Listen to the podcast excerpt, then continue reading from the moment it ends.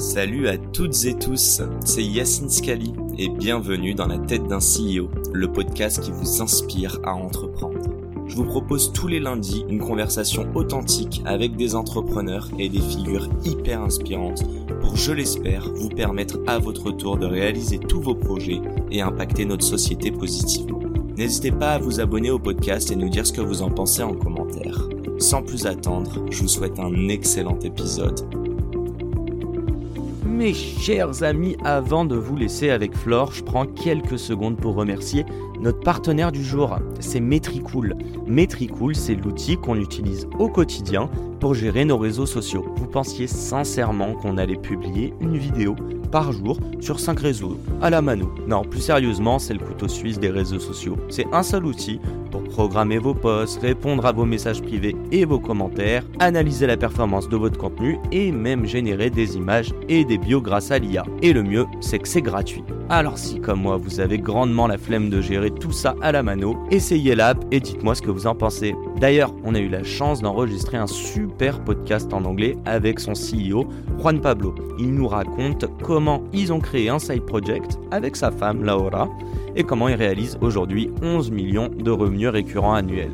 Et tout ça sans lever un seul euro et avec une équipe 100% en remote. Bref, on est super content d'avoir leur soutien dans notre mission vous inspirer à entreprendre. Encore un grand merci à Metricool de nous permettre de réaliser cet épisode et on vous laisse entre les mains de Flore. Bon épisode à tous. Salut à toutes et tous, c'est Yacine Scali, toujours excité, nouvel épisode. Cette semaine, je suis en forme car euh, après une semaine de convalescence, on a dû repousser ce podcast, mais plus plates excuses, mais hyper content aujourd'hui bah, de parler de femmes et de parler d'entrepreneuriat avec Flore. Comment vas-tu? Mais ça va très bien et je suis très contente de t'accueillir ce matin chez Willa. Grande énergie, ça fait grand plaisir. Alors tu vois, j'aime bien te demander euh, de te présenter et tout, mais je t'ai dit que lors de notre call de prépa, tu as dit une phrase qui m'a beaucoup plu, donc je vais te la dire. On pourrait penser que je suis quelqu'un de très engagé en tant que femme. Pourquoi je suis arrivé chez Willa? Pas du tout pour les femmes. C'est vrai. J'avais pas. Je te l'ai dit, je voulais pas te la spoiler celle-là. Non mais c'est très vrai. je suis tout à fait d'accord avec ça. Moi, j'ai un, j'ai un parcours d'ingénieur agro, euh, donc j'ai travaillé dans l'agroalimentaire, milieu assez masculin, euh, famille assez classique, pas particulièrement engagée, donc euh, tu te prends plein de réflexions, de comportements qui aujourd'hui je me dis waouh, en fait ce n'est pas normal d'avoir vécu ça. Tu veux dire dans l'agro hein dans l'agro, dans la vie même perso, en fait, euh, aujourd'hui, je me rends compte de comportements sexistes qui n'ont pas lieu d'être, mais je m'en rendais pas compte. Euh, donc, j'ai travaillé deux ans dans l'agroalimentaire. Au bout d'un moment, j'en ai eu marre de travailler pour quelqu'un. Et là, je me dis, je monte ma boîte, je développe ma propre entreprise.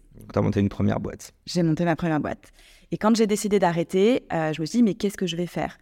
Et, et, là, je me suis dit, travailler dans un incubateur, ça me botte bien parce que je vais rencontrer plein de gens et je vais pouvoir euh, potentiellement me euh, relancer dans une aventure entrepreneuriale avec quelqu'un ou avec même plusieurs personnes. J'ai commencé à regarder les incubateurs, j'ai vu Paris Pionnière qui est devenu Willa aujourd'hui uh-huh. et j'ai envoyé un mail spontané. Et alors, pas du tout, effectivement, pour le côté femme. Et je ne rougis pas du tout quand je le dis parce qu'en en fait, j'étais pas consciente euh, des, des enjeux, des difficultés quand on est femme entrepreneur parce que ayant été entrepreneur avant, je me disais, il y a des avantages et des inconvénients à être un homme ou à être une femme quand on se lance. Et en fait, en arrivant chez Willa, alors là, effectivement, j'ai pris conscience de, de l'envers du décor et de, bah, de l'envergure de, de, la problématique. Et depuis, justement, c'est ce qui me motive et ce qui me pousse à me lever tous les matins, c'est justement mon engagement et essayer de faire bouger les choses notamment dans l'entrepreneuriat, dans la tech, mhm. mais au, sens large. Euh, pas forcément que pour les femmes, même si tu... Au sens large, égalité entre les femmes et les hommes, mhm. mais en fait, les leviers que tu peux mettre en place pour plus d'égalité en genre sont les mêmes sur tout type de diversité. Mais on va parler les, les, les gros mots, le je pensais pas que tu allais retenir cette phrase, encore que c'est une ah, punchline ah, T'inquiète pas, celle-là, je l'ai notée même. Mais euh, non, non, je pense que tout le monde a bien compris, tu es entrepreneuse, donc tu as on dit entrepreneuse ou entrepreneur Tu peux dire les deux. Alors moi je disais moi je disais entrepreneur avant, je disais femme entrepreneur. Et maintenant, ça fait un an, je suis passée à entrepreneuse. Bon, bah, on va rester sur. Euh, entrepreneuse. C'est toi qui choisis le jargon aujourd'hui, entrepreneuse. Euh, non, mais du coup, tu es entrepreneuse et aujourd'hui, tu accompagnes des entrepreneuses. Exactement. Et même des entrepreneurs. Parce qu'en fait, chez Willa, le. le- Ben, raconte-nous, c'est quoi Willa du coup? Alors Willa, on est une asso. euh, effectivement, c'est pas mal. Willa, on est une association. On existe depuis 18 ans. Et la mission de Willa, c'est bah, faire qu'il y ait plus de femmes dans l'entrepreneuriat et l'innovation. Donc, on a deux grands champs d'activité. En gros, on a la, la partie incubation avec des programmes d'accompagnement où tu viens en tant qu'entrepreneuse ou porteuse d'une idée de projet et on va t'accompagner à la développer. Maximum sur les trois premières années d'activité. C'est quoi les contraintes, enfin les, les critères de sélection? Que tu sois motivé, C'est mieux. voilà, que tu aies envie d'être accompagné par Willa, euh, que tu partages un certain nombre de valeurs euh, sur, euh, sur ce qu'on fait chez Willa, ne, ne serait-ce qu'en termes de positionnement. la levée de fonds, par exemple, n'est pas un critère pour être En accompagné. fait, la, la question que j'allais te poser, c'est est-ce que c'est start-up? Et quand on dit start-up, c'est modèle scalable. Est-ce que. Euh, c'est un peu une question que je vais te poser qui est très large, mais euh, toi, en plus, qui es aussi dans l'écosystème depuis un petit bout de temps, euh, moi, je suis rentré dedans quoi, en 2017, donc plutôt jeune, entre guillemets. Euh, je trouve qu'on a quand même été matrixé par les levées de fonds. Quoi. Oui, alors justement, c'est pas du tout le positionnement de Willa. Pour nous, si on fait un focus sur la levée de fonds, pour nous, c'est un booster de l'accélération. Enfin, ça va permettre d'accélérer ta, ta boîte si tu en as besoin et si tu le veux. C'est juste le mot besoin, Ouais, c'est qui est différent de le vouloir, en fait. Je, je trouve que c'est- Ça, besoin et je- envie, mais je trouve, je sais pas toi, mais je trouve que ça a évolué entre 2017 et aujourd'hui. Ah. Moi aussi, j'ai rejoint en 2017 Willa. Et euh, on parlait beaucoup en 2017 de euh, tu as réussi ta vie d'entrepreneur ou d'entrepreneuse parce que tu as levé ton premier million ou que tu as ta campagne d'affichage dans le métro. Et que t'as cramé plein d'argent. C'est ça, et que potentiellement deux ans après, en fait, tu fermes. Mais aujourd'hui, ça change. Je trouve que ça bouge beaucoup. Euh, sur Pour la, le mieux. la leve- ouais, pour le mieux, la levée de fonds n'est pas une fin en soi. C'est pas l'alpha et l'oméga de la réussite d'une boîte. Est-ce que tu as l'impression que la levée de fonds est enfin, j'ai bien enfin, euh, en termes de vecteur de succès d'un- d'une entreprise, remplacée par la rentabilité aujourd'hui? Bah moi, j'ai le prisme aussi plus femme. et je pense que de ce que je vois dans les boîtes, quand tu as au moins une femme fondatrice ou cofondatrice, ça va être des business qui sont plus mesurés, beaucoup de business dans l'impact. Il y a plus de femmes dans le secteur impact que dans les autres secteurs de, la tech. Et donc, ça, ça joue forcément sur le modèle économique et sur ton business plan. Je plonge la tête la première. Euh, impa- ok, les femmes sont moins ambitieuses que les hommes? Ah, ça, c'est une question qu'on me pose tout le temps. bah, Et les femmes veulent faire et sont plus, euh, euh, comment dire, empathiques, euh, sensibles, veulent faire du bien à notre planète et prennent cette question d'impact plus à bras le corps que les hommes et sont moins vénales sur l'argent. Bref, les femmes sont mieux que les hommes. non, non, on est différents. Euh, Je me sens pas homme, je, je ne suis pas Non, genré non, mais aujourd'hui. c'est- c'est c'est tout, franchement, c'est toujours une question qu'on se pose. Et euh, aujourd'hui, Mm. les femmes et les hommes sont différents. Je suis convaincue que profondément, nous ne sommes pas différents. Aujourd'hui, on est différents parce qu'on a une société qui nous éduque et qui nous construit différemment. Donc, Je mets dans il y a des un- cases, a- qui nous met dans des cases. Et donc, aujourd'hui, on aura tendance à dire une femme est moins ambitieuse, une femme va moins oser, une femme va te présenter un BP qui va faire 500 000 euros à 3 ans, là où un homme va te présenter un BP à 3 millions à 3 ans. On le voit encore aujourd'hui, mais ça évolue, ça bouge, parce qu'on sensibilise aussi à l'importance de plus de mixité, à l'importance d'avoir une société qui se déconstruit. Et plus on en parle, plus on en prend conscience, plus on agit. Et c'est- ce qu'on fait chez Willa aussi. C'est le deuxième champ d'activité. Ouais. On a la partie d'accompagnement euh, des projets entrepreneuriaux et on a tout un focus sur la sensibilisation pour faire bouger les mentalités. Et alors là, on a beaucoup, beaucoup, beaucoup de travail. Et tu dirais justement, euh, en tout cas, là, vous agissez sur les femmes, donc les entrepreneuses, mais quoi, qu'elles soient plus ambitieuses et qu'elles aillent mettre leur BP à 3 millions Ou est-ce que tu penses que c'est justement les hommes qui devraient un petit peu redescendre deux minutes et euh, mettre leur BP à 500 000, quoi? C'est une super question, euh, les deux. Ok. En fait, les deux. On va, nous, on va agir sur les femmes entrepreneuses pour travailler la capacité à oser et l'ambition du projet. Mais on va aussi travailler sur l'environnement et l'écosystème des entrepreneurs et des entrepreneuses pour essayer de réévaluer de façon plus pérenne le business. Et euh, et il y a un peu deux freins aussi à l'émancipation des femmes dans l'entrepreneuriat aujourd'hui. Tu as d'un côté la construction de la société qui fait que les femmes osent moins, Mhm. donc vont moins se diriger vers des modèles de levée de fonds, par exemple. Mhm. Aujourd'hui, ce sont les chiffres. Mais si tu t'orientes là-dedans et que tu veux lever des fonds, aujourd'hui, en 2023 encore, c'est beaucoup plus dur de lever des fonds quand tu es une femme. J'ai plus les chiffres, mais ils sont. Ah, mais tu les as affolant. Ouais, c'est affolant. C'est 3% des montants levés aujourd'hui en France le sont par des business 100% féminins. Et je crois qu'en Quasiment 90% 100% masculins. Ok, d'accord. Ok. Donc après, le reste, c'est des équipes mixtes. Ouais, ouais, bien sûr. Euh, je pense au Next 40, il y a, je le dis souvent, mais il y a juste euh, Pigment euh, monté par Eleonore Crespo, il me semble, qui, qui, est dedans. quoi. Ouais, et le FT 120, c'est pas tellement mieux. ouais. Parce qu'aujourd'hui, tu as aussi une, une, reconnaissance de la réussite par la levée de fonds et par la valorisation de la boîte. Mais c'est des, excuse-moi, hein, c'est des critères dans le FT et dans le Next 40. Ah oui, oui, oui. Donc c'est même l'État qui est biaisé là-dessus. Bah, tout le monde est... Non, mais tout le monde est biaisé, bien sûr, mais on travaille avec la, mission French Tech et on travaille avec eux pour essayer de faire bouger les mentalités. Ils en ont totalement conscience. Après, c'est tout un mindset à, faire évoluer, donc ça va pas se faire du jour au lendemain. Et comment tu le fais évoluer, ce mindset euh, euh, On est un peu dans la responsabilité. Là, je sais pas si c'est vraiment de la parité, tu vois. Là, c'est plus. Euh, on va pas faire de distinction de genre, c'est vraiment plus où est le vecteur de, de, de, de de succès d'une startup et donc de, création de valeur, euh, ouais, comment on fait changer ce mindset et qui peut le faire changer? Et tu vois, tu le fais là. Bah, j'espère. Je te donne la parole, mais euh, non, mais c'est ça, franchement. Je pourrais interviewer que des mecs qui ont levé 50 millions et qui tiendraient un discours peut-être différent du tien. Ah, je serais pas devant toi du coup. non, c'est moi qui suis venu à toi. non, mais c'est en fait en en parlant déjà, en montrant des, des, des, des rôles modèles aussi qui sont différents, qui vont montrer que tu peux faire de l'argent en ayant un projet à impact. Il y a souvent le, le truc qui, se, qui est assez antinomique de tu peux pas avoir un projet impact et gagner de l'argent. Ouais, tu mais en si fait, mais philanthrope ou euh, faire des. Bah non, mais on peut pas vivre d'amour et d'eau fraîche aujourd'hui. Donc euh, non, tu peux gagner de l'argent et tu as le droit de gagner de l'argent en ayant un projet impact. Nous, c'est ce qu'on fait chez Willa. Nous, on est une association loi 1901. Donc on a une construction juridique qui fait que bah on va pas reverser de dividendes par exemple à la fin à des investisseurs. Mhm. Moi je n'ai aucun intérêt euh, financier à ce que Willa euh, cartonne et, et, engrange du positif. Sauf que si je veux développer l'association et si je veux accompagner de plus en plus de femmes et si je veux faire bouger les mentalités auprès des femmes et des hommes, parce que ça ne se fera que si tout le monde change là-dessus, j'ai besoin d'aller chercher de l'argent et de me développer. Donc tu dirais que le modèle associatif limite l'impact de vos actions?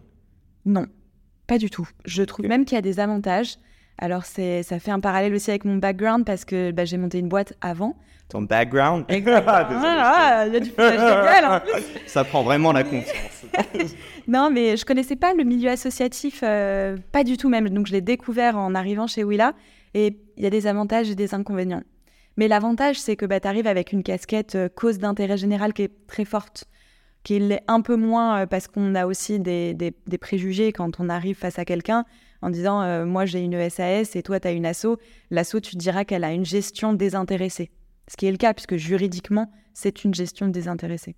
C'est qui là Si je te pose ces questions, juste full transparence, j'ai full intérêt perso, comme toi quand tu as rejoint Willa, tu vois, c'est que je suis en train de me poser la question est-ce que je crée une association justement ou une, une SASU euh, classique? Euh, et je pense que mon podcast est d'intérêt général. Euh, c'est quoi les pros and cons en fait? Et la deuxième question que je voulais te poser aussi, c'est c'est l'argent de qui chez vous? En tant qu'asso Parce que tu dis que tu verses pas de dividendes, mais c'est de l'argent public ou privé du coup? Les deux. Ouais, sur le modèle économique de Willa, tu as une partie qui vient des formations, notamment on est éligible au CPF donc, euh, il y a quelques programmes. La plupart sont 100% gratuits. Tu as quelques programmes où il y a un reste à charge. Donc, on peut m'appeler, me vendre un CPF pour euh, rentrer chez Alors, on va pas faire ça. Puis déjà, tu es un mec, alors ça marche pas. Ah. Eh, on ne sait pas. On n'a pas vérifié le euh, genre. Mais oui, tu peux. Après, tu payeras pas plus de 10% du coût du programme. Et après, le gros du modèle économique de Willa, c'est que tu as des subventions publiques donc la ville de Paris, la région, la French Tech, qui soutiennent financièrement l'assaut. À quelle hauteur? Je ne sais pas si c'est transparent. C'est euh, totalement, c'est à peu près 30% des recettes de l'association. Ok. Et tu as à peu près aussi 30%, ça va être des mécènes et des corpos, donc des grands groupes ou des grosses scale-up qui vont financer via du sponsoring les actions de l'association. Comment ne pas biaiser vos actions à ce niveau-là? Parce qu'on les choisit, on les sélectionne. Et en fait, euh, oui, là, on a une méthode qu'on a construite depuis 18 euh, ans maintenant, mhm. qu'on améliore tout le temps. Et, euh, et, ouais, la cause, notre engagement fait qu'on on ne va pas du tout euh, influencer notre parcours d'accompagnement par rapport aux grands groupes. Mais s'il y a des grands groupes, je, te- je me fais l'avocat du diable. Euh, j'ai pas la réponse, hein, mais Ouais. je sais qu'il y a eu, bah, par exemple, euh, Bernard Arnault qui donne de l'argent, euh, au- je sais plus sur quelle cause, j'ai déjà oublié, mais il s'est fait défoncer par tout l'écosystème startup, Enfin, Ouais. une partie. Euh, et puis pareil, dans le foot, il y en a qui font des dons, et puis on leur dit, ouais, mais ils font ça pour l'image. C'est un peu ma question, c'est est-ce que tu arrives à quand même percevoir qu'il y a un intérêt personnel de l'entreprise de se brander? Parfois c'est pour son truc RSE, blablabla. Mais en même temps, tu te dis que ça reste un intérêt, que c'est win-win pour aussi Willa.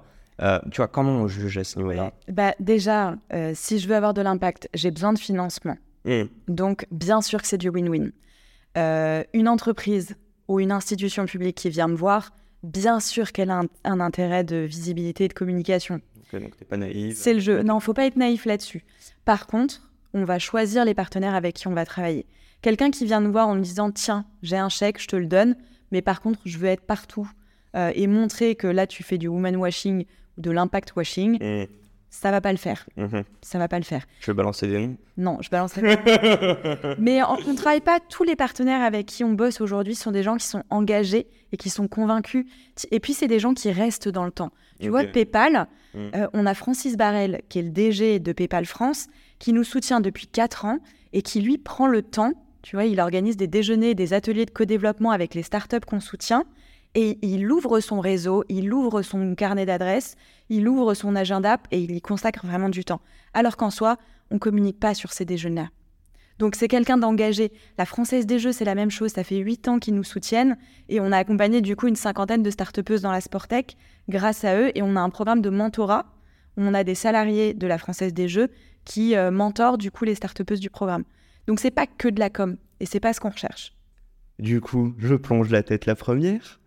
Est-ce que tu crois Là, on a fait une mini pause et tu crois que j'ai oublié ce que tu viens de dire, mais pas du tout.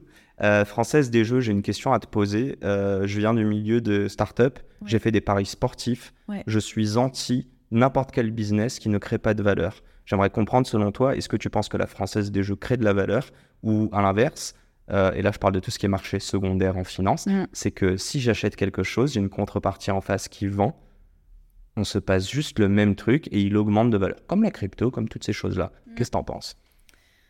Bah Est-ce que c'est bon d'un point de vue déontologique ou... euh, ouais, après je te prendrai même un autre exemple euh, sur un autre sujet parce qu'on nous pose souvent la question et j'ai même eu le dilemme au sein de l'équipe. Ouais. Typiquement, euh, Total vient nous voir, est-ce qu'on travaille avec eux? Bah aujourd'hui, ma La réponse... partie green. Ouais, sur la partie green, ma réponse aujourd'hui, c'est oui. Ok. Et je suis assez à l'aise avec ça. C'est que si tu veux faire bouger les mentalités et faire bouger les choses, euh, je suis convaincue qu'il faut le faire de l'intérieur. Et après, euh, encore une fois, on va échanger avec nos interlocuteurs, interlocutrices, pour comprendre pourquoi ils veulent travailler avec Willa. Et euh, si c'est un objectif purement visibilité, on va se poser des questions et on dira plutôt non. Mais que le disque cache ça? Ouais, franchement, oui, tu as plusieurs Tu les vois arriver sur leur gros sabot, tu, Tu le les captes. vois-. En fait, tu vois déjà avec quel service tu vas échanger. Hmm. Si c'est de la com externe qui vient te voir, bon, tu te dis que ça va être pour ça. Euh, et après, on va pas se mentir, oui là, on n'est pas non plus au niveau international euh, hyper reconnu, donc ça va rester sur une petite échelle aussi la visibilité. J'ai- J'aime beaucoup parce que il n'y a pas de langue de bois. Et, euh, et- et en vrai, c'est des questions euh, qui sont, ben, on dit shady parce qu'en fait, il y a- c'est pas noir ou blanc, il y a plusieurs euh, teintes, euh, qui veut dire shade, il me semble. Et donc, du coup, non, très, très content, euh, en fait, le fait que, en fait, t'es pas activiste, quoi. Mais c'est une question qu'on se pose parce que des personnes dans mon équipe m'ont dit mais non, mais on ne doit pas travailler avec ces, ces grands groupes-là. Ouais, mais s'ils servent plus ta. Mais en fait, si j'ai pas ces financements, ils vont les donner à quelqu'un. Donc, autant faire en position, sorte que. C'est autant Ok. le faire en sorte, autant faire que cet argent soit bien utilisé et essayer de les faire bouger aussi sur certaines positions. Donc, c'est une solution que vous leur apportez in a way. Ouais, après, comme tu le dis, c'est pas tout blanc, c'est pas tout noir. T'as différentes teintes infinies de gris, et- mais c'est des questionnements qu'on a et je pense qu'on aura toujours. Bon, on est gris-blanc ou gris-noir, là? Bah là, écoute, on est gris-gris. je pense que tu détestes cette je- J'aime, j'aime. Euh, on va enchaîner, j'ai envie de parler d'entrepreneuriat. Euh, tu nous as parlé un petit peu de ton parcours rapidement. Bah, D'ailleurs, euh, bon, là je l'ai pas sous les yeux, mais une des quotes c'était euh, J'ai un parcours pas du tout linéaire. Ouais. Raconte-moi un peu ça et surtout, on va faire le lien entre ton parcours entrepreneurial et l'accompagnement que vous proposez aux entrepreneuses aujourd'hui. Ouais. Tu as deux heures. je, vais, je vais être concise. Non, effectivement, je suis pas du tout linéaire dans mon parcours parce que j'ai bossé dans l'agroalimentaire, j'ai travaillé ensuite dans l'univers des startups, très très brièvement, notamment chez Celency, qui Mhm. était Brocante Lab à l'époque. Euh, puis après, j'ai monté ma boîte. C'était une marque d'accessoires de mode au crochet. Rien à voir avec l'agronomie. Ouais. Tu vois le tricot? Ouais. T'as deux aiguilles. Ouais. Bah, le crochet, c'est pareil, t'en as qu'un seul et le bout est crocheté. Donc, tu m'imagines, euh, petite mamie avec mes pelotes de laine euh, à faire du crochet. Je pense juste à ma mère et ma sœur et bah, même ma grand-mère qui ont des machines à coudre depuis toujours. Donc t'inquiète. Euh, Voilà, tu, tu peux imaginer ça, c'est exactement ça. Comme tu vois, je porte pas le pull qu'elle m'a fait, mais. Et le produit phare, c'était le nœud papillon. Ah, trop Et, bon. euh, et Pour les mecs, du coup. Et femmes. Ah, ok. Il y a des papes. pour- Ouais, exactement. Et euh, j'ai développé ça pendant, pendant Comment on six dit ans. Attends, comment on dit pape en anglais?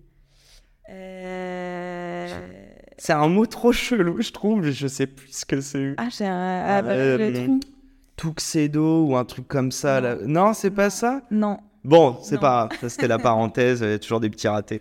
C'est pas Vas-y. grave. Donc, du coup, euh, nœud pape. Donc, ne pas, pas tech, pas agroalimentaire. Et quand j'ai arrêté la boîte, j'ai rejoint Willa, incubateur, tech. Donc, euh, parcours pas, euh, ouais, pas vraiment linéaire. Ce qui m'a toujours drivé, J'allais dire, c'est quoi les points communs dans tout ça? Voilà, c'est c'est l'humain. C'est l'envie de se lever le matin. À partir du moment où le matin, j'arrive avec une boule au ventre ou où tu as moins envie d'y aller, j'arrête. T'as vécu ça? Parce Ouais. que là, on parle, on- c'est très pompeux, l'humain. Sais le Ouais, mot qui revient dans tous mes podcasts. Non, mais c'est ça. c'est- En fait, c'est pour ça que c'est j'ai arrêté. C'est pour ça que j'ai arrêté Accrochette-moi. Ok. Manque d'impact. Je me suis dit, ok, c'est une marque d'accessoires de mode. Qu'est-ce que je change dans la vie des gens? Absolument rien. Ok. Et, euh, et un peu seule, en fait. Euh, j'étais solo founder. On était deux au début, mais après, j'étais seule. T'as une équipe, c'est pas pareil. Et euh, j'avais plus la niaque le matin. Tu et là, je du chiffre dit- quand même? Ouais, j'arrivais à me verser un salaire, à faire du chiffre. Ok. J'avais pas la volonté de gagner des millions, euh, mais euh, une période de bas, une période de bas qui s'est installée et qui est restée. C'est un manque d'ambition? Excuse-moi, je te titille par rapport à ce dont on parlait, Non. femmes et hommes. Non, c'est juste Non. pas la. T'avais pas la femme. Euh, pour moi, et ça fait le lien avec ce qu'on fait chez Willa, tu dois te poser les questions de pourquoi tu montes ta boîte, si tu montes une entreprise, et c'est quoi ton leitmotiv? Qu'est-ce qui fait que tu vas te lever le matin? Est-ce que c'est gagner de l'argent? Et c'est très bien. Est-ce que c'est créer une équipe? Est-ce que c'est changer le monde parce que ton projet, par essence, a de l'impact sur la société ou sur l'environnement? Tu dois savoir ce qui te fait te lever le matin. Tu auras toujours des hauts et des bas, et franchement, je pense que l'entrepreneuriat, c'est le plus dur que tu peux choisir. Ouais, c'est le plus fou.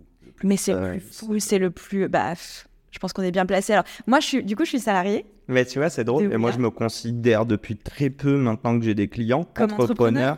Mais j'ai toujours eu ce syndrome d'un imposteur à ce niveau-là, quoi. Mais euh, j'adore revenir sur la définition d'entreprendre. Parce qu'aujourd'hui, en français, tu as l'impression qu'entreprendre, c'est créer une entreprise. Et en fait, pas du tout. Mhm. Pour moi, entreprendre, c'est un mindset. C'est euh, c'est se mettre en mouvement, c'est vouloir créer quelque chose, c'est te remettre en question, c'est embarquer des gens avec toi.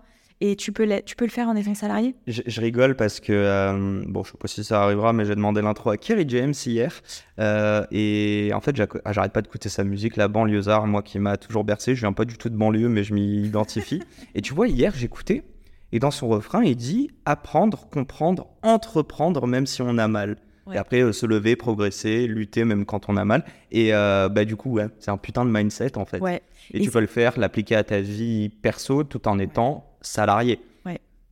Exactement, et c'est ce qu'on fait chez Willa aussi sur euh, entreprendre, tu peux l'être à un instant T dans ta vie, et derrière tu reprends le salariat, ou tu montes une asso, C'est ce que tu nous disais, toi, à la base. C'est ce que j'ai fait du coup, Mais t'as pas encore remonté de boîte. mais j'ai pas encore remonté. Est-ce que c'est un truc. sera, ouais, Ouais. je pense que ce sera la, prochaine expérience, ouais. Ok.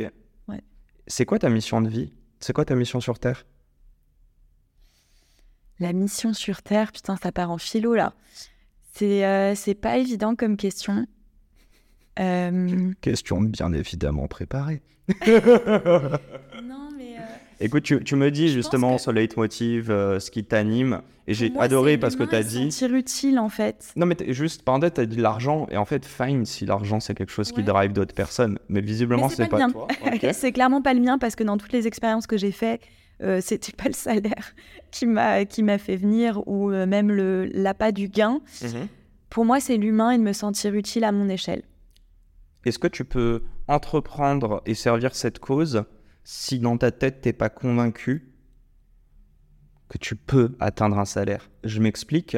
Mm. Si ton plan A, c'est de créer cette boîte, est-ce que dans ta tête, c'est beaucoup... Tu peux la créer parce que si elle marche pas, tu as toujours un plan B pour retrouver un CDI avec un salaire fine. Donc en gros, c'est déjà pris pour acquis. Ce qui n'est pas le cas et le luxe pour tout le monde. Non, clairement pas. Et là-dessus, je pense que j'ai de la chance. J'ai eu un parcours aussi euh, scolaire qui, bah, aujourd'hui en France, euh, si tu as des études, c'est aussi plus facile. Mhm. Et ça me tue d'ailleurs. D'ailleurs, tu me demanderais euh, ce qu'ont fait comme parcours les personnes de mon équipe. J'ai presque honte de le dire. J'en ai aucune idée parce que pour moi, l'école et les études, je m'en moque, en fait. Moi, je cherche des compétences, euh, un mindset, euh, des soft skills chez quelqu'un. T'en moques aujourd'hui, hein. C'est le petit astérix, mais. Non, toujours. À l'époque aussi. Ouais, toujours. Parce que moi, je peux te le dire cash que j'ai fait des études euh, pour le, petit logo, pour trouver des beaux stages. Ah, mais alors moi, pas du tout. C'est mes parents. non, mais c'est mes parents qui m'ont plutôt poussé. Et peut-être que si un jour j'ai un enfant, je ferai la même chose parce que le système fonctionne encore comme ça. Et ça me rassurera, je pense, en tant que, que parent. Mais euh, non, franchement, euh, non. ça n'a jamais été le cas pour moi de faire attention au parcours académique. Sauf qu'aujourd'hui, j'ai cette chance-là. Et j'ai aussi la posture qui fait que si je remonte une boîte et que ça marche pas, déjà, je me serais fixé des objectifs dans le temps et de dire, bah, si à partir de tel moment, tu gagnes pas d'argent, typiquement, ton pôle emploi s'arrête. Mm-hmm. C'est quand même le premier financeur des entrepreneurs et des entrepreneuses, c'est Pôle emploi. Bonne ou mauvaise chose? Je t'ai parlé de mon expérience juste avant, mais toi, t'en penses quoi? Euh, c'est gris ma réponse. toujours gris, toujours gris. C'est gris. Euh, bah, moi, je pense que c'est une super chose parce que si on n'avait pas ce système-là, euh, on aurait beaucoup moins de création d'entreprises. Mhm. Le côté négatif à ça, c'est qu'on peut se reposer sur bah, les allocations qu'on a et donc moins se, se retrouver au pied du mur pour trouver un modèle économique. Est-ce que c'est pas la meilleure des choses, être au pied du mur? Je sais pas, peut-être que ça, dépend des gens Non, parce que en fonction de ton, de ton parcours et de ce que tu as pu mettre aussi de côté financièrement, hmm. tu pourrais pas te lancer dans l'entrepreneuriat si tu n'avais pas ces allocations. Donc non, euh, moi je pense que c'est une très bonne chose et il faut absolument que ça continue. Et enfin c'est grâce à nous tous, hein, parce que c'est nous, euh, l'État. Euh, mais non, la République, c'est nous. Mais du coup, c'est important de se faire accompagner. T'as pas entendu ma blague, Non, si, j'ai entendu, mais, euh, mais bon, c'est pas grave. Mais, euh, mais c'est là où c'est important de se faire accompagner ou de faire partie d'un réseau parce que tu vas, euh, tu vas être poussé à trouver un modèle économique. Ok. Et on va te dire, tu peux pas vivre comme ça sans gagner d'argent. C'est quoi les erreurs Parce que toi, tu l'avais ce modèle économique sur ta première boîte. C'est quoi les Qu'est-ce que tu en tires comme conclusion C'est quoi ce que tu aurais dû te poser comme question plus tôt? J'ai fait plein d'erreurs. C'est aussi pour ça que j'ai voulu rejoindre un incubateur quand j'ai arrêté en fin 2016. C'était de me dire, je vais continuer à apprendre dans l'aventure entrepreneuriale parce que je vais échanger avec plein de gens euh, qui sont dans ce milieu-là et je vais pouvoir partager un peu les erreurs que j'ai faites. Franchement, de rester trop seul. J'allais te le dire parce que tu n'as pas répondu, mais du coup, tu parlais directement d'être entouré, donc c'était ça. Et c'est quoi être seul? C'est émotionnel, c'est intellectuel? C'est tout. Euh, j'ai pas beaucoup d'entrepreneurs dans ma famille, voire même pas du tout dans ma famille proche. Euh, donc, quand on te pose la question de comment ça va, tu te sens toujours obligé de dire ouais, ça cartonne. Alors qu'en fait, euh, c'est quand même une suite de mauvaises nouvelles, même si c'est très excitant l'entrepreneuriat. Quand il y a des bonnes nouvelles, surtout. Mais quand il y a des moins bonnes. Tu as toujours des galères. Donc, le fait de ne pas être seul, tu peux aussi être euh, sans tabou, sans filtre. Tu peux prendre des retours d'expérience. Donc, ça va t'aider à bah, soulever des montagnes et à aller plus vite sur tes enjeux. se faire accompagner, c'est aussi développer ton réseau. Donc c'est aller mille fois plus vite. Peut-être qu'à court terme, tu as l'impression de perdre du temps, mais en fait, tu vas aller mille fois plus vite derrière. Et puis ouais, cette solitude de l'entrepreneur, c'est quand même l'un des principaux freins, parce que derrière, tu as un impact sur ton réseau, sur ta capacité à aller chercher des financements externes, ne serait-ce qu'un prêt bancaire. C'est plus facile aussi quand tu as des retours d'autres entrepreneurs.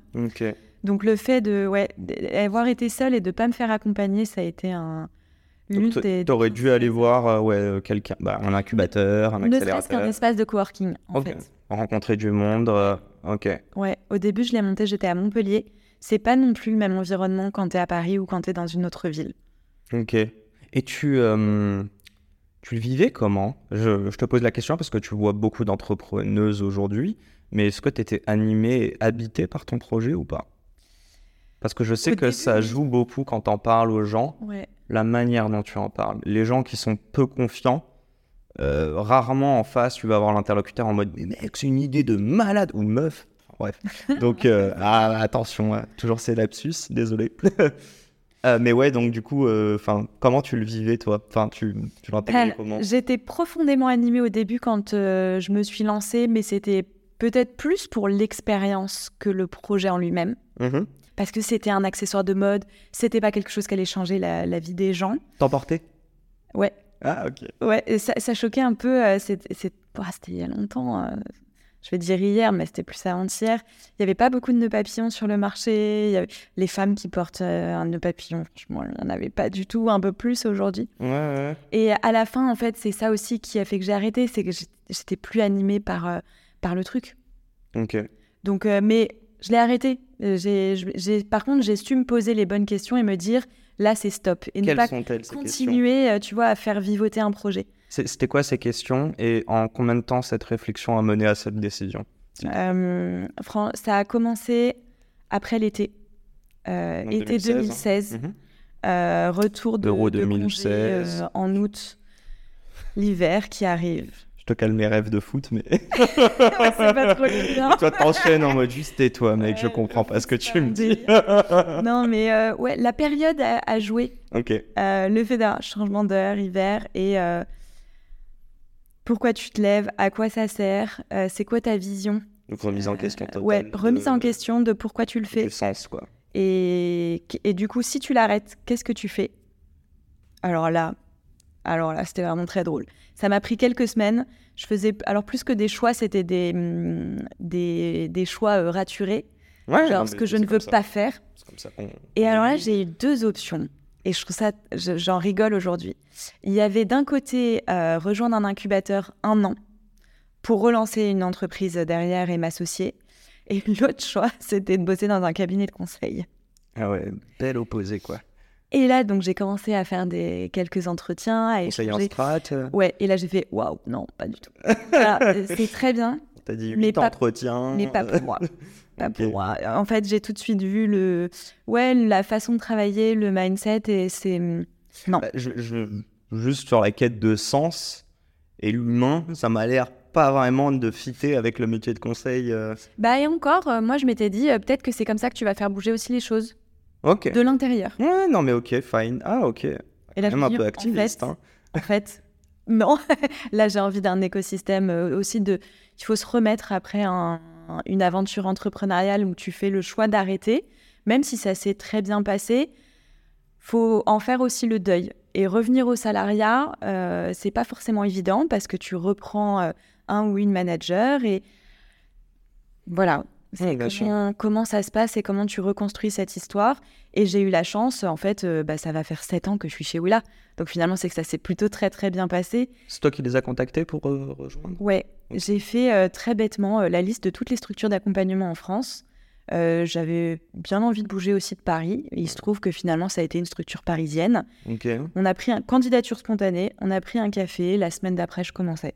Tu, tu- tu voulais bouger de Montpellier pour aller à Paris, tu veux dire? J'étais à Paris, j'étais déjà remontée Ah, à ok, Paris. tu voulais quand même te barrer, mais finalement, euh, ok. Ouais, on était remonté à Paris pour euh, deux ans et on pensait re- redescendre le sud, le soleil. le- Tu te poses pas la question quand tu ouvres les volets. Enfin, il y a un confort de vie que j'avais beaucoup apprécié euh, pendant mes études et mon premier CDI.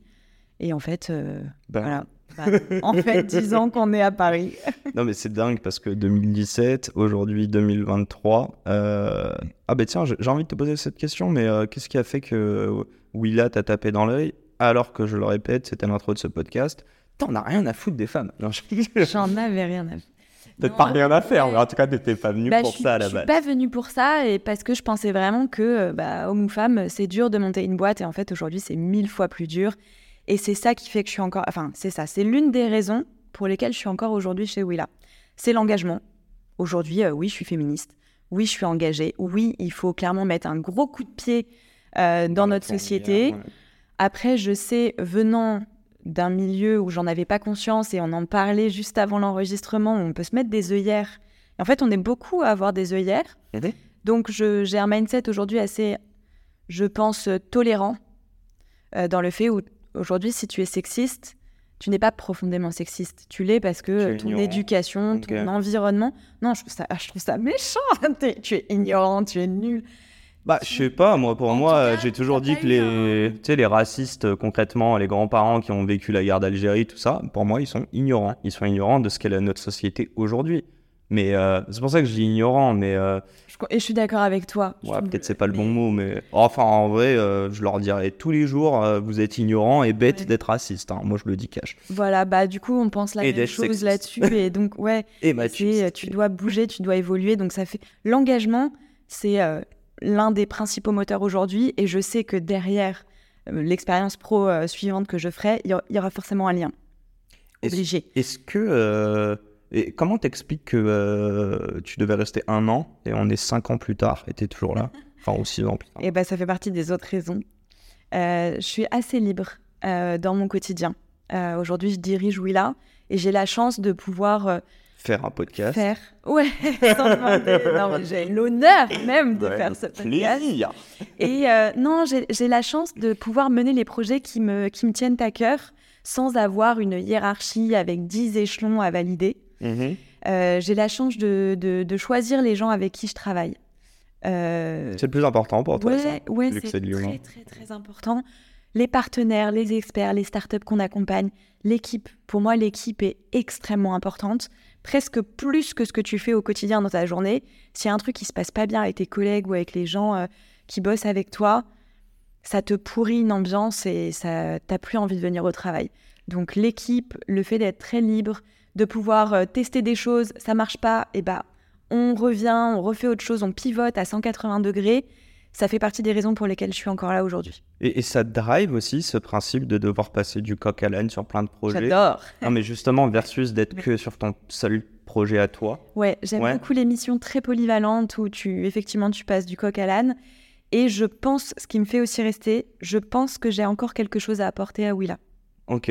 Parce qu'il y a des phases, tout comme les entreprises ou les startups, tu as des phases de croissance. Et je pense qu'on est bon pour certaines phases. Et, au bout d'un moment, euh, il faut changer. Là, tu parles de, euh, ok, mais croissance par rapport aux entrepreneurs que vous accompagnez ou par rapport à la structure Willa Les deux. Et moi, par rapport à la structure Willa, je fais le parallèle. Je pense que j'ai encore quelque chose à apporter dans le, ouais, un passage à l'échelle de l'assaut. Tu vois, là, on construit encore des fondements euh, de l'association, sécuriser le modèle économique. Il y a encore des questions de fond. Et après, quand on va réellement scaler l'assaut, je passerai peut-être la main à quelqu'un d'autre. Ok. Il y a une ambition internationale ou pas du tout? On l'a déjà un peu. Ah, ok. On a déjà un programme euh, euh, pour des femmes expatriées. Ok. Et on Mais en français, du coup, ou en anglais? Ouais, là en français. Et on vient de remporter un très gros projet en consortium au niveau européen. Euh, ouais, on est assez fiers. et donc, c'est un projet, on est 10.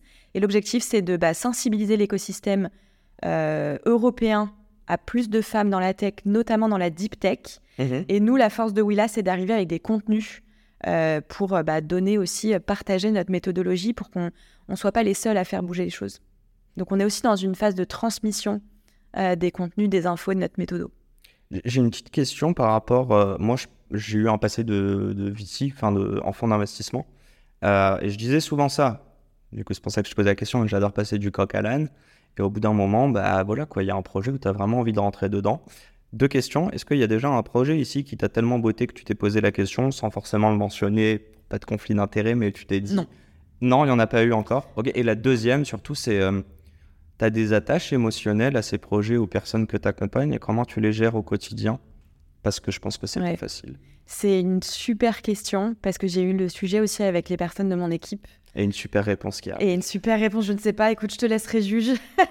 On laissera nos auditeurs très malveillants te juger. non, la, première, euh, j'ai pas eu de coup de cœur parce que j'ai eu plein de coups de cœur sur des personnes. J'ai eu plein de coups de cœur sur des projets, mais euh, pas euh, un alignement des planètes. Et en fait, j'adore ce que je fais chez Willa, vraiment. après, sur le côté émotionnel, moi, je suis quelqu'un qui, qui sait mettre aussi des barrières pour se protéger et je suis quelqu'un qui relativise beaucoup. Je suis très pragmatique, par exemple. Euh, ça m'empêche pas, euh, j'espère, en tout cas, il faudra demander à des gens qui me connaissent, ça m'empêche pas d'être bienveillante et d'être dans l'empathie. Non, mais t'inquiète. Mais euh, On est à Paris. les motos circulent malgré le vendredi. Effectivement. Donc, mais par contre, euh, on a un accompagnement qui est très humain chez Willa. Et avant même d'accompagner le business, tu vois, c'est quoi tes projections, c'est quoi ton BP, c'est ta posture, la confiance en soi, le leadership, le management, la prise de parole. Et c'est, tu viens chez Willa parce que c'est un espace sans tabou. Donc, tu peux poser tout type de questions sur la sphère professionnelle, mais aussi sur la sphère privée. Parce qu'en fait, la conciliation des deux, c'est très imbriqué. Quand on te dit, tu arrives le matin, tu mets ta casquette d'entrepreneur, oui, c'est très rare quand même le soir d'arriver à l'enlever. En fait, tu vas penser à ça tout le temps. Donc cet équilibre. Vie pro, vie perso, on va accompagner bien sûr là-dessus parce qu'il faut arriver à tenir dans la durée. Mais quand il y a des problématiques personnelles, bien sûr que ça va influer sur, euh, sur ta boîte et Mhm. inversement. Donc on a parfois des gens bah, qui se livrent aussi et on le dit, on a un accompagnement euh, presque de psy. On se pose la question si on ne devrait pas avoir des formations de psychologue. Donc il faut Ah, savoir je suis mettre... pour à 100% et je sais que, enfin tu l'as compris via le podcast, mais je sais aussi qu'un jour je ferai des formations de psy. euh, parce que. Ça m'intéresse de ouf. Et c'est très lié. Et en même temps, on n'est pas psy. Mhm. C'est un vrai métier. Donc, il faut savoir mettre euh, de Des barrières, distance, et des bien sûr. barrières. Donc, c'est tout simplement, tu arrives, tu mets un cadre et euh, tu dois, toi, trouver aussi un, ton propre environnement en tant qu'accompagnateur ou accompagnatrice pour te vider aussi de toutes ces émotions. La CEO de Willa, elle fait quoi concrètement? Parce que tout à l'heure tu l'as dit. tu fais quoi? Est-ce que c'est toi qui accompagne les entrepreneurs? Franchement, euh, je vois de la lumière, je me balade, euh, Tu fais des podcasts. je fais des podcasts, tu vois, je passe des moments sympas avec des gens sympas. Ça fait plaisir. Ça fait Euh, très plaisir. c'est très- franchement, c'est très 360. Je pense que c'est un peu comme euh, quand tu montes ta boîte, quand tu es entrepreneur. Bah, euh, tu touches à tout. euh, tu gères euh, de la com, de la représentation, du commercial, du financement, du recrutement, de la, du management, de la montée en compétences de tes équipes, des partenariats. tu te sens entrepreneuse des fonds. Ouais, Ouais, ok. ouais, ah, complètement. Malgré le salariat. Et c'est pour ça que je suis encore là. C'est de l'intrapreneuriat en fait? Presque. Parce qu'il te donne une telle liberté chez Willa qu'il y a toutes Ouais. les lignes à changer. Ouais. Ok. Et euh, du coup, là, on rentre. Bon, tu m'as dit midi 30. Hein. Oui, je, je, je, je n'ai pas l'heure, j'ai pas mon. Euh, Je sais parce que je te bombarde depuis tout à l'heure. Et oui, pas de temps de répit. Moi, je peux te dire, il est midi 13, mais j'ai vraiment envie de parler. Mon rendez-vous est à 14h. Bon, euh, je veux je bien vais te laisser le temps de déj. t'inquiète. Je dis ça, il y a des jours je déj pas. Et en plus, t'as pas de petit déjeuner, je peux le dire. D'ailleurs, je comprends toujours pas ça. Je pose. J'ai un Kinder Maxi. Ah Alors c'est bon, t'es sereine dans ce équilibré. Non, mais il y a un truc que je comprends pas, je, tous chers euh, amis entrepreneurs ou wannabe entrepreneurs, si vous ne mangez pas le matin, sachez que c'est un point commun à la plupart de mes invités. Voilà, je laisse ça là. Je sais pas si c'est une bonne recommandation. Je suis pas sûr, moi non plus, je ne mange pas le matin. Enfin, je mange trois cafés, donc je suis pas sûr que ce Pareil. soit très bon, mais passons. Euh, non, ouais, je voulais rentrer un petit peu sur Willa, je voulais comprendre déjà une première chose. Euh, et là, on va vraiment presque apporter, enfin, si tu veux, à- euh, avoir une posture un peu commerciale, c'est vraiment le but. Pourquoi je fais Ouais. ce podcast avec toi? Évidemment, euh, j'arrête pas de te poser des questions plutôt perso parce qu'on fait un tour dans ta tête. Euh, mais je pense que ça peut servir énormément de mon audience, notamment des femmes qui sont pas encore assez nombreuses selon moi. On va parler du quota après, ne t'inquiète pas, et de ma responsabilité en tant que média. Mais avant ça, qu'est-ce que tu peux proposer aux femmes entrepreneuses? Franchement, la vraie force chez Willa, c'est l'accompagnement humain. Donc, tu vas avoir, comme toutes les structures d'accompagnement, un accompagnement sur euh, des hard skills. Donc, comment monter ta boîte, comment faire un BP, comment communiquer, comment vendre, comment quoi. recruter. Ouais, très technique Mhm. sur tous les pans que tu peux imaginer quand tu dois développer ta boîte au début. Parce que Willa, nous, on est spécialisé sur les trois premières années d'activité maximum. Ok. La force de Willa, c'est l'accompagnement sur la posture de femme chef d'entreprise. Donc, on va t'accompagner sur, typiquement, tu dois faire ton Excel pour faire ton BP. On va t'accompagner sur les hypothèses que tu vas mettre dedans, parce qu'il faut que ça te ressemble. Tu dois monter une boîte qui corresponde à ta vision, à tes valeurs, à tes envies et à ce qui te, toi, te porte et te donne du sens. Il y a, euh, je l'ai- je l'ai beaucoup vu il y a 4-5 ans, on Mhm. avait plein d'entrepreneuses qui venaient nous voir en nous montrant des BP et qui nous racontaient une histoire en nous disant dans un an, je lève 3 millions et puis dans 5 ans, je revends ma boîte. Et tu- sentais, à force de voir des entrepreneurs, tu commences à sentir ce genre de choses quand tu es investisseur aussi. Tu vois quand il y a un décalage entre ce qu'on te raconte et la réalité. Et donc en creusant, tu te dis mais, mais cette personne n'a pas du tout envie de lever des fonds. Alors là où on va se poser la question, c'est est-ce que tu ne veux pas lever des fonds parce que ce n'est pas forcément un bon moyen de financement pour ta boîte et d'accélération et tu es convaincu que c'est pas le bon système de financement ou est-ce que tu ne veux pas lever des fonds parce qu'on t'a toujours dit que ça allait être très difficile et que c'était pas fait pour une femme? Donc là, on va aussi t'accompagner sur la capacité à oser et l'ambition. La force de Willa aussi, est ce que tu vas venir chercher, et ce que beaucoup de femmes nous disent quand elles viennent chez nous, je vais chercher un réseau d'échanges entre pairs. Tu es avec d'autres femmes entrepreneuses. Donc tu es aussi avec d'autres femmes. Tu es entouré, tu te fais comprendre. Il y a des choses bêtes que tu n'es pas obligé de réexpliquer quand on est entre femmes, que certains hommes, parce que ce sont des hommes dans une société patriarcale, qui vont pas forcément comprendre. Là récemment, on a fait une campagne de sensibilisation autour des, des clichés et des phrases entendues dans le milieu professionnel. Balance. Affreux. c'est quoi les pires pépites là? Franchement, il y a des phrases. J'espère que la, la prochaine personne qu'on va embaucher sera plus docile que toi. Euh, Est-ce que ton mari euh, te soutient dans cette aventure entrepreneuriale parce que de toute façon, c'est forcément lui qui a fait le BP euh, T'inquiète, euh, va falloir que tu baisses ta culotte, mais ça va bien se passer. Ah ouais, ah ouais, vraiment cash. Euh, j'ai pas du tout écouté ce que tu viens de dire. J'ai failli lever la table. Je te laisse imaginer ce que J'ai t'as failli lever la table. Oh putain. Mais en fait, je me dis, il faut avoir des couilles pour dire des choses comme ça quand même. Et ouais, et c'est me- principalement des c'est principalement des hommes envers des femmes. Parce qu'il y a aussi des femmes hein, qui donnent des réflexions sexistes, parce que quand tu es dans un milieu masculin, voilà. Ah, t'es Matrix. Donc euh, le fait d'être dans un... mimétisme, ouais. bah, et c'est normal, enfin c'est humain, faut en prendre conscience. Mais du coup, c'est là où quand tu viens chez Willa, tu es dans cet écosystème plus féminin, euh, très bienveillant. Mais c'est pas les bisounours. Enfin, Mais c'est pas du bisounours, t'es là pour faire du biz, t'es là pour gagner de l'argent, dans le sens où si tu veux euh, bah, développer une boîte, obligé de gagner de la thune en fait. Ouais, on est d'accord, vous êtes, vous accueillez pas des assos, malgré Pas que vous en soyez une. Non, non, on accompagne, bah, c'est quasiment que des SAS qu'on accompagne, parce que sur, euh, dans les formations qu'on a, en fait, tu as trois types d'accompagnement. Le premier, c'est des programmes d'émergence, donc c'est passe de l'idée à l'action, c'est 100% féminin par contre là-dessus. Et euh, Mais tu me regardes en mode Yacine, n'y pense même N'y pas. pense même pas, ça, tu pourras pas. Sauf si tu te considères femme. Enfin, on s'est aussi posé la question sur l'inclusivité, sur les personnes. Bah, J'allais te dire juste une parenthèse, je m'identifie pas du tout au label d'entrepreneur homme qu'on a défini au début de ce podcast. Moi, à titre perso. Mais heureusement qu'il y en a. Enfin, heureusement que c'est pas la majorité. Enfin, si, justement, c'est la majorité des gens, mais heureusement que tous les hommes ne sont pas sur un portrait qu'on peut décrire et qui est assez négatif aujourd'hui. Ouais. Heureusement. De toute façon, si on veut changer les choses et avoir une société plus. euh, plus inclusive, plus juste, plus responsable, euh, plus durable, je pense aussi, bah, il faut que les personnes qui aujourd'hui sont en position de pouvoir donnent aussi le pouvoir aux femmes. Et Mhm. même à... Et les personne représentent, plus- leur donnent la visibilité. Exactement. Et ça, on va en parler ça, dans 30 ça va secondes. Très belle intro. Mais non, juste avant, j'ai une petite question. Vas-y. Euh, Il y a quand même de l'argent dans votre accompagnement. euh, Ouais. Sur le prix de l'accompagnement? Non, non, non, non. Enfin, bah, d'ailleurs, tu peux nous demander, enfin, nous, nous le donner. Ça, je suis aussi curieux que les gens se rendent compte un petit peu. Euh, et il est sur trois ans l'accompagnement? Non, tu as des les- programmes. Ouais, Attends, vas-y, redis-moi. Donc, tu as émergence quelques semaines. Ok. Tu as de l'accélération et de la croissance. Donc, c'est 6 mois et 12 mois. Donc, Ok. maximum 18 mois si tu fais tout. Ok.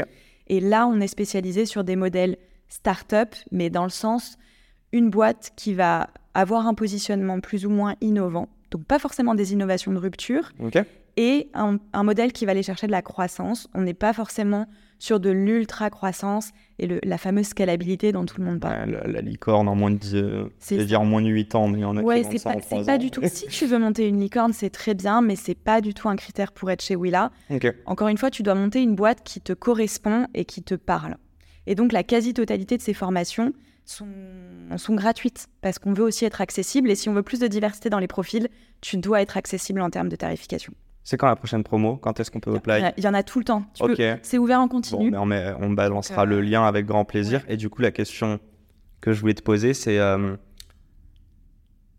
la vraie valeur ajoutée de Willa, c'est l'humain ou l'argent? Ou euh, c'est ouais, c'est- Ouais, pa- par rapport aux besoins aussi en tant qu'entrepreneur. ouais, enfin pour eux euh, quand ils viennent te voir. Ah tiens, c'est drôle. Ouais. Selon toi, c'est quoi la valeur ajoutée Et c'est quoi Et la valeur Pourquoi Ouais, et eux, ils ont, ils perçoivent quoi Même si ça, ça évolue tout le long de, l'accompagnement, tu vois. C'est quoi leurs idées reçues au début euh Là-dessus, je pense que je suis un peu biaisée parce que pour moi, c'est l'humain, parce que c'est aussi un truc qui est très fort pour moi. Mmh euh, mais je pense qu'il y a aussi l'argent. Bah, de façon Encore une réponse grise. Bah ouais, je sais, mais parce que la vie. Non, la vie est, grise, quoi. Il pleut. C'est triste de dire ça. Oui, non, bah c'est ça. violet, tu vois. Euh, violet, c'est la couleur du féminisme. Euh, non, mais en fait, tout ce que tu vas avoir comme accompagnement chez Willa. violet, c'est la couleur du féminisme. Ouais. Ils n'auraient pas pu choisir un mot euh, qui. Bah, en fait, c'est un mélange de bleu. Non, mais c'est un mélange bleu et rose. Oui, mais bon, violet, c'est pas beau comme verbe, quoi. Ouais, mais c'est joli comme couleur. Bon, ouais, ça peut faire une ma soeur. Dédicace. Allez, on continue. Du coup, excuse-moi. Après toutes mes interruptions. C'est que ton, ton accompagnement que tu vas avoir chez Willa, c'est bien sûr pour l'humain, mais en fait, la finalité, c'est d'arriver à construire un modèle économique qui tient la route. Mhm. Donc forcément d'avoir de l'argent d'une façon ou d'une autre, que ce soit dans ta stratégie financière, si tu vas aller chercher des prêts d'honneur, des subventions, des prêts bancaires, une levée de fonds éventuellement, ou que tu vas euh, développer ta boîte et donc chercher des clients, donc du chiffre d'affaires. Il n'y a aucune de vos boîtes que vous avez accompagnées qui sont allées chercher avec vous que l'un des deux c'est-à-dire sur que de l'argent ou que de l'humain Ouais, c'est ça. En fait, euh, j'invente, hein, euh, tu, tu, vois, ou même tu as eu des entretiens, après tu me diras que tu les as pas pris, bah. mais des gens qui voulaient juste, en fait, presque leveur de fonds slash euh, de l'argent facile pour Alors, eux. Alors, toutes les personnes qu'on accompagne viennent chercher les deux, mais principalement l'humain, le réseau, l'entraide, parce que ça fait partie de nos critères de sélection, en fait. Et après, tu as des gens qui nous contactent en nous disant j'ai besoin aujourd'hui euh, d'avoir de l'argent et j'ai besoin d'être mis en relation avec des grands groupes. Donc plus un système d'open innovation qui ne fait pas partie de notre proposition de valeur. Donc ces personnes-là, on va leur dire, écoute, super projet, peut-être que super profil entrepreneur et ça pourrait fitter, mais on n'est pas la structure la plus à même de t'accompagner. Donc on va te rediriger vers d'autres. Je pourrais citer quelques noms, mais euh, notamment le village Baïséa, Wilco, Réseau Entreprendre, qui vont avoir aussi ça dans leur proposition de valeur et qui vont mieux répondre à ce besoin. Le... Ouais, moi j'aimerais juste dire un truc, mais je pense que tu me rejoins là-dessus. De manière, corrige-moi si je me trompe, mais l'écosystème est tellement large et tellement vaste que. Il est presque trop large. Vous Oui, mais il est à l'échelle aussi de chaque personne. On va arrêter les cases et en fait, euh, il faut de l'accompagnement presque sur mesure au bout d'un moment. Évidemment, tu te mets des limites et c'est aussi pour ça que vous tous êtes acteurs complémentaires en fait. Parfois, vous mangez un peu parce que vous avez mm peut-être des thèses euh, similaires sur certains créneaux, mm. mais tu fais des passes D, quoi. Tu vous, les envoyer, quoi. Totalement. Eh ben, on est même euh, on est membre du réseau La Boussole, qui est un collectif euh, de structures d'accompagnement. Donc c'est normal que tu le connaisses pas trop, enfin même pas du tout, parce que c'est une structure plus de long. Je connais pas de tout. Je suis ignorant. Comme les racistes. je sais pas si j'aurais mis au même niveau, mais. pas à ce niveau-là, mais sur un autre prisme. Et c'est cet objectif de complémentarité de l'écosystème d'accompagnement pour aider l'entrepreneur et l'entrepreneuse à y voir plus clair. Et on est très ouvert à de la co-incubation, par exemple. Parce que nous, on est généraliste, on n'est pas spécialisé dans un secteur d'activité.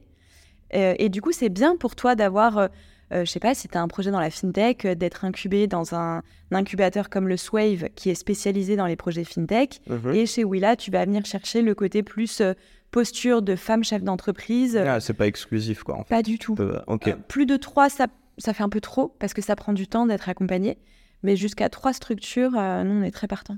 Vous, vous avez accompagné, c'est un peu compliqué, 2008, c'est ça la création? Non, c'était quoi 2005. 2005 la création, ouais. Combien d'entrepreneurs accompagnés depuis? Je sais pas si tu as les chiffres. Bah ouais, bien sûr. En 18 ans. beaucoup. Après, on s'est énormément développé. Aujourd'hui, c'est 500 femmes par an qui sont accompagnées et 150 startups.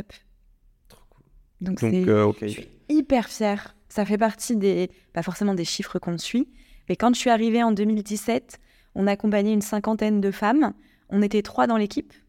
Et là, on est une équipe de 13 personnes. On accompagne 500 femmes par an. On était très parisiens ou francilien. Et là, aujourd'hui, on est partout en, France. Donc, on n'a pas des locaux. Nous, on s'est beaucoup déployé sous forme de distanciel. Mais on accompagne, ouais, mais on accompagne plus de 20% euh, des startups qu'on accompagne sont hors Île-de-France. Et on les salue. Et on les salue. Car elles nous écoutent, évidemment, je l'espère. Euh, ça arrive à la enfin, on arrive pardon à la fin de notre interview, mais là on va arriver sur les questions, euh, enfin la question touchy pour moi. Euh, quota dans les médias, enfin non, je vais plus dire la responsabilité de la parité, d'inspirer les gens, euh, et notamment les femmes, à devenir entrepreneuses, À qui la responsabilité? Qu'est-ce qu'on peut faire à notre échelle? Défonce-moi en tant que média. Alors j'aime pas, c'est pas ma posture de, de, défoncer les gens et de, tu vois, tu m'as quand même les dit... clouer au pilori. Attends, je, par contre, je veux mettre une... un rôle. Tu, tu m'as quand même dit avant le podcast, je vais te défoncer sur ton physique. Hein. je t'ai regardé, j'étais oh putain, on va, ça va pas bien commencer. J'ai plein mes paroles. En plus, j'ai pas dit ça. J'ai dit que c'était compliqué quand on était une nana et qu'on était souvent accusé physiquement et que je pouvais tendre un petit bâton. Ouais, ouais, ouais. C'est ça remix Parce déjà que là. tu t'étais auto-battu là-dessus. Mais euh, Bon, on va non, terminer ça en bon terme. Mais Ouais, non, non, il faut revenir un peu à la question. euh, C'est quoi C'est à qui la responsabilité J'aime pas mettre, euh, tu vois, dire euh, c'est ta faute ou c'est, enfin, cette partie prenante, c'est de leur faute. Par contre, bien sûr que les médias et tout type de médias ont un rôle à jouer euh, dans euh, bah, montrer des rôles modèles, montrer des parcours de personnes qui changent de ce qu'on a l'habitude de voir. Alors, tu parlais euh, un peu des quotas et de la parité dans les Mhm. intervenants et les intervenantes. Euh, je pense qu'il y, a- y plein d'autres choses auxquelles il faut faire attention. Tu vois, c'est euh, le, le temps de parole. Euh, si tu fais, alors dans un podcast individuel, c'est pas le cas, mais sur des tables rondes, on voit très souvent, s'il y a une personne de sexe masculin, elle s'accapare le temps de parole. Mais C'est ça- Donc en tant que tu vois, journaliste ou médiateur ou animateur ou animatrice, c'est ton rôle aussi de faire attention à la répartition du Ah, temps, T'es un aux questions- modérateur, évidemment. Mais est-ce que c'est questions posées aussi. c'est pas la question de l'ambition dont on parlait avant C'est-à-dire que, excuse-moi, hein, je titille, mais est-ce qu'une fille va presque se dire, euh, ok, c'est un mec euh, avec des grosses cojones en face, que quoi qu'il arrive, il va essayer de parler plus fort que moi? Euh, clairement, c'est le modèle des politiques. Et pour te dire, j'en ai interviewé dans mon podcast. Et tu as bien vu que j'adore interrompre. Bah, crois-moi que je l'ai pas trop interrompu cette fois-ci. Je vois, je l'ai capté assez rapidement. Mais euh, c'est pas un manque à ce niveau-là de, Bah de non, vouloir écoute, taper euh, sur le, le Écoute, on a plein de nanas avec des, des big ovaires aussi et qui ont envie de prendre la parole. Non, il y y a les deux. C'est ce qu'on voit un peu quand même par rapport aux médias, c'est une parenthèse, c'est que même nous, quand on propose à des personnes d'intervenir, les hommes vont avoir tendance toujours à dire euh, oui, aucun souci, euh, je fais ça. Ils sont beaucoup plus dans le réseau, Mhm. là où les femmes voient ça comme un truc en plus de leur journée de travail ou de leur expérience entrepreneuriale et donc vont un peu plus limiter. Mais c'est là où bah, toi, tu as aussi un rôle à jouer, tu vois, dans les profils que tu interviews, dans les histoires que tu racontes, dans les questions qui sont posées. Moi, ça me tue quand tu as plusieurs personnes et qu'on va toujours poser la question à la femme, mais ça fait quoi d'être une femme dans ce milieu ou dans ce secteur? Moi, je pose la question à toutes les femmes que je reçois. Est-ce qu'on parle de, de la cause de la femme dans l'entrepreneuriat, qui est un sujet qui m'intéresse, ou à l'inverse, parce que je sais qu'il y a des femmes qui n'aiment pas ça, on n'en parle pas. Et fine, tu vois. Pour moi, t'es pas un porte-parole. Bon, toi, l- Un poil différent parce que on en a parlé avant. Et d'ailleurs, c'est une des questions que je vais te poser juste après. Donc, euh, mais euh, du coup, les quotas, t'es plutôt pour. Pour. Ok. Et tu es pour. J'ai une question. je, peux, je peux développer un peu parce que Non, mais j'étais- va- j'étais contre avant. Ah bah va- vas-y, dis-moi tout, euh, mais ça Ouais. corrobore un peu avec la conversation qu'on a eue. euh. Exactement. J'étais contre euh, parce que, et je, euh, je ne connais personne, homme ou femme, qui soit profondément pour les quotas. Les quotas, c'est dégradant. Putain, tu vas en faire des punchlines, tu vas me les sortir du contexte. C'est un rire Ma CM va être très contente. Euh, donc, euh, tu as l'impression que les quotas, c'est dégradant. Si tu es là, c'est parce qu'en fait, tu dois juste remplir un chiffre. Donc, c'est dégradant, un quota femme ou un quota même juste minorité au sens large. Mais Sauf que... Voilà, mais, et c'est là où j'ai changé d'avis, en fait, si tu ne mets pas de quota ou si tu ne fais pas de la discrimination positive, mais il se passe rien. Ça, ça évolue très très très lentement et il se passe rien. Donc à partir d'un moment, les quotas, ils sont pas faits pour durer. Les quotas, ils sont là pour être une mesure court-termiste, pour inverser une tendance, Mhm. et parce qu'on sait que quand tu atteins un plateau des 30% d'une minorité, ensuite, ça va augmenter de façon naturelle. Et l'idée, c'est d'avoir une meilleure représentation et une meilleure représentativité de la société au sens large, tout simplement. Mais tout comme dans des milieux euh, du CAIR, par exemple, il faudrait plus d'hommes. Les milieux du... Du, Ah, du de, la santé, de... Je suis allé en Égypte, social, là, dans ma euh, tête. pardon. J'étais en mode, ok.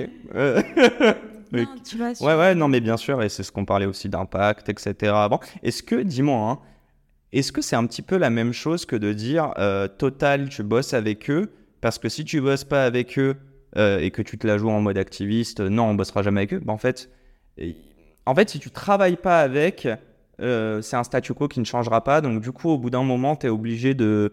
euh, je, vais, je vais aller faire euh, éteindre un peu ou ne pas écouter tes valeurs, mais pour justement faire du bien derrière. Je sais pas si tu vois ce que je veux dire. Ouais, je vois tout à fait. Très gris encore. Ouais, moi, c'est ma position. Peut-être que je changerai d'avis. hein. Heureusement, on évolue aussi dans le temps. Je respecte totalement et même je soutiens à 1000% euh, les personnes qui, justement, font le choix de ne pas travailler avec certaines organisations. Aujourd'hui, ma position, c'est si tu veux faire bouger les lignes, pour le coup, tu dois le faire euh, avec les gens et tu dois les embarquer avec toi. J'ai- tiens, j'ai une question sur le quota dans ce cas-là. Mm. Euh, Est-ce que, clairement, féminisme, euh, je- j'en suis. Je, clairement, je prône la parité 50-50. Est-ce que, selon toi, je devrais faire, euh, à l'heure actuelle, on doit être à euh, 70-30 en termes d'auditeurs, hein, déjà, de, de femmes. J'aimerais savoir, euh, 70 hommes, malheureusement. Mm. Est-ce que je devrais carrément inverser et faire 70% de mes invités qui sont des femmes et 30% des hommes, ce qui n'est plus de la parité? Ouais, du coup, non.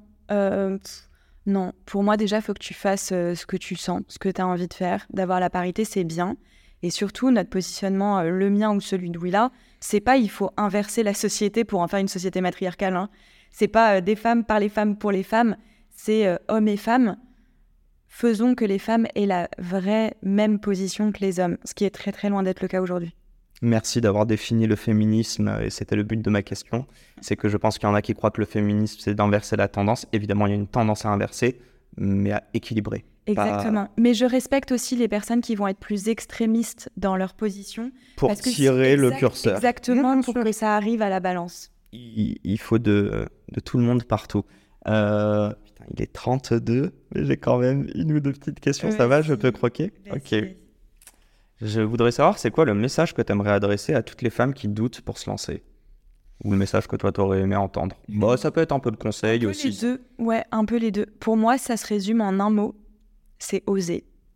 Euh, ça fait très bateau, mais vraiment de se dire ose, ose pour ne pas regretter. Teste, échange avec des gens, parle-en autour de toi, tu vas mûrir ton idée. Euh, tu vas pas rester euh, huit ans dans le salariat en te disant ah mais tiens si j'avais su je me serais lancé. Ose. Très clair. Euh, et putain, oser. Non, je déconne. Mais oser, du coup. Le Z. Euh, oui, avançons. Euh, Est-il plus dur d'entreprendre en tant que femme plutôt qu'un homme? Alors, bah, comme tu l'auras compris, au début, je pensais que non. Et aujourd'hui, ouais, beaucoup plus. C'est beaucoup plus dur, euh, ne serait-ce que euh, on nous a souvent appris dans notre éducation euh, à rester à notre place. Donc, c'est toujours plus dur aussi de sortir du cadre, d'oser. Et en même temps, l'environnement est tellement biaisé.